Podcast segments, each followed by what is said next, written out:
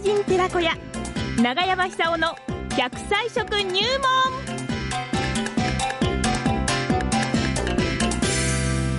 さあ、奈良浜出身食文化史研究家、長寿食研究家、永山久夫さんの登場でございますで、奈良浜市出身ということで、あの、天神岬。私も毎年ね、あの、初日の出は天神岬なんですよ。ねえ。永山さんも多分そうだったんじゃないですかね。ねえ呼んでくださいよ。あいやいやいや。長山さんおはようございおはおはようございまますす。永山さんの初日の出はどこだったんですかあもちろん天神岬です。そうですか。で私の家からですねえ、もう暗いうちに出出ていくんですけども、はい1時間ちょっとかかるんですえよ。歩くんですか歩くんです。はだって今から50年以上前だもん。そうだよね。車なんか持ってる人一人もいませんから、そういう時代ですから、そうですよねあの坂が大変なんですよ、登っていくのが。なるほど。で途中でお参りをするんですかそうです、そうです。毎年お参りしてですね、はいあの、暗い海がだんだんだん地平線が、あの、そ大う色そをうそう輝いてきてですね、そうそうそうそうそうまあ、まあ、かな、この、最初は赤いんですけども、はいだんだん黄色く黄金色に輝いて輝いていくんですよね。ええええええあれ見るのがもう1年の始まりとしてですね、ねえあれほとんどあれ小学生、中学生行ってたんじゃないかな。えーすごいんですよあーねあのー黄色いっていうか、うん黄金色っていうか、うんあの輝き見ると、新しい時代が始まるんだなって感じましたよね。ねえええ水平線がオレンジに輝いてくるんですそようです、ね。そうです、そうです。そっから徐々に徐々にね。自分に向かってあの太太陽,、陽がねの線が海沿いにダーッと広がってきますよねあのーなんかあの、死の、死の道みたいな感じで、はいあれがなんとも言えないんですよね。なるほどね。え今はね、あのー奈良派のね、消防団の皆さんがえはい。訪れる人が多くなってきたので、焚き火をしねてえ、テントを用意して、焚き火をしてくれて、あったかいところを作ってくれてあ、らそしてね、甘酒甘酒なんかを振る舞ってくれるんですよ。いいですね昔はそうい豚うこ汁とみたいなものを作って全くれるん全ですよ然昔ありませんから。あ、もちろんそうですよね。ええでお金なんか取らないんですよ。ああ、やっぱりね、お正月ですからね。え長野消防団の皆さんはねええねえ本当にありがたいですよね。ありがたいですよね。えそうですか。こうやって一年が、一年が始まるんですけども、ううん。ちに帰ってくると、あったかい、あの、雑煮ができてますから、おうだそれで、また、この、体が温まるんですよね。なるほど。だんだんだんだんそういう風習もあの少なくなってきてるのかもしれませんけども、やっぱり一年一年のこう と年変わりの時には、えぜひそういうこう太陽から始まってほしいって感じしますね。なるほどね。ところであのそうすね昨夜うん。双子さん、あの流星見まリュしウさたん、私ね、ちょっと見られなかった。首が、あの、 今、借金で、回ら首がなく回らなてくてです ね。ラジオを聞きの方から写真でいただきました綺麗に流星が映ってそそううでるすそうそよねうそう。はい。あれまたいいですよね。いいですね。ええ自然現象素晴らしいでそうすなんですね。。はい。そういうわけでね、ええ、そういうわけで。双子座、うん。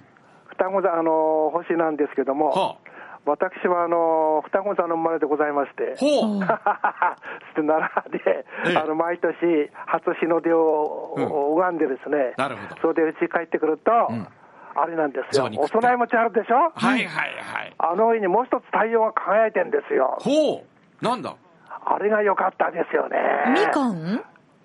柚子です、ええ柚子を置くんですか柚子をくんです、奈良派はね。うん柚子の里ですからえね、ー柚子でしたね。うん。うん。だからあの大きい実際の太陽を見て、ですね、はいうちに行くと、あこれ、さっき見たのはって、そういう、あのー驚きがありましたね。ああ、うちに戻っても、またここにも太陽があるってそういでうす。あーあれがまたあのいろんな行事に使ってですね、はいお正月はあの要するに黄金色、どこ見ても黄金色あるんですよね。そうですねそうですねそうやって賑やかにして一年一年が始まるわけですけども、うん柚子っていうのはすごいですよあれは。ほう。どういうふうに。信長も食べてました。えええ信長が、はい徳川家康をあの安土城に招待した時の献立残ってるんですけども、本当にえ。えそこにあの、敷釜という料理が出てきまして、敷釜っていうのは何かと言いますと、はいえー柚子味噌のことです。へえ。柚子っていうのをちょこっと切って丸ごとのまんま、は中くり抜くと、あの、壺状になりますよね。そうですね。釜状になるんです。はいはい、式釜。あそこに。に、あの、柚子味噌をねはい、ちょこっと入れて、ええあの、それを魚にして酒を飲むんですけども、はあ。であればあのやっぱり黄金色になるんですよね。はあですからそういうこのおめでたい席におめでたい色として、あの柚子の色を使ったんだと思います。いいですね日本酒飲みながらその敷き釜でちょびちょびやりながらそうなんですよ。あその後すぐにですね、はい明智光秀の反乱が起きまして、んえー信長さ本ん能は寺で残念ながら、あの亡くなってしまうんですけども、うんうんうんその後をあの秀吉が継いで、ですね、はいついに天下を取るわけですよね。そうですねええそういうわけで、あの柚子というのは、昔からお正月ばっかじゃなくて、おめでたい料理に欠かせない食材なんですね、あれは。そうかまあ、色から来てるんでしょうけども、はい実はあのもっといろんなあの効果がありまして、今、あの今年まあ平年並みと言いますけども、インフルエンザ流行り始めました。そうそうそうそうまあ流行ってますよええですからあの免疫力、今のうちにですね、はいつけてほしいと思うんです。ええそしてあの黄色いでしょ、はい黄色いですあの黄色い色素がすごいんですよ。ああれは単に黄色いんじゃなくてその意味があって黄色いんですか意味があるね。なるほど意味があるんだはい別にあの柚子が人間のために黄色くなったんじゃないと思いますけども、ええええしかし人間はそういう自然の色、色素をいろいろこう考えて、ですね、はこのなんか意味があるんではないかと、んそういうあのウォッチングをして、その結果として意味があった、その意味というのは何でしょう、病気に対する、えー抵抗力を強くする。ほう免疫力を高める、ええあの色素、あの香りというのは、はリモノイドという成分です。リモノイドリモノイド。は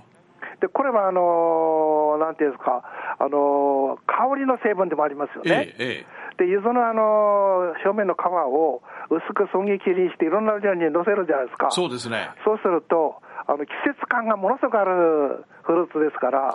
あのその季節の位置を料理を通して、え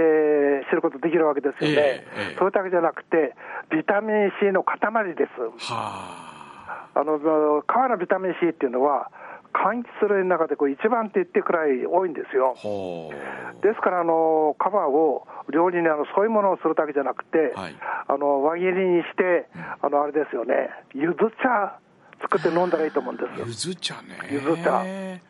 柚子を輪切りにして、コーヒーカップに入れて、はいあの蜂蜜を入れて、ほうそれで熱湯を注ぐわけですよね、はいでこれが柚子茶で、風邪の流行る時って、昔はあのーワクチンなんかない時代は、冬になるとまず子供にそれ飲ませたもんです。ゆず茶を飲ゆまずせて茶。だからあの今年またあの福島県ではあの流行ってないかもしれませんけども、はい東京ではそろそろ流行りだして、はい注射が始まってます。はいそうですね、ええですからあの、その前に、あるいはその注射の効果をもっと高めるために、ぜひですね、今日あの特に寒いと思うんですよ。そうです寒いですええですから、柚子茶を作って飲んで、ええ風邪を予防してほしいなって感じがしなまする。ゆゆずゆず風呂もありますからねあーえそうえですねあれもいいですよね。ねえええゆず味噌もあの簡単にできますから、いはいあの、ゆずの葉っぱを、皮を刻んでですね、はい細かく刻んで、えー味噌と、それからあのー砂糖ちょっと入れてですね、それでこう練ればいいわけですよね。そうですねええそうするとあのビタミン C とイソフラボンの多い、あのゆず味噌ができて、これがまた健康に役に立つと。なるほど熱々のご飯に、ご飯にですね、なるほどあの今ご飯っていうのにご飯って言っちゃいました。いやいいですいいですいじゃやあ、昨日まで3日間、あの、公演続いたんですあららよ。ご苦労様。じゃあ、ゆず、いゆやずーで。わかりました笑いましょうゆずで笑って。あ笑いましたありがとうございましたありがとうございました中山さんでした。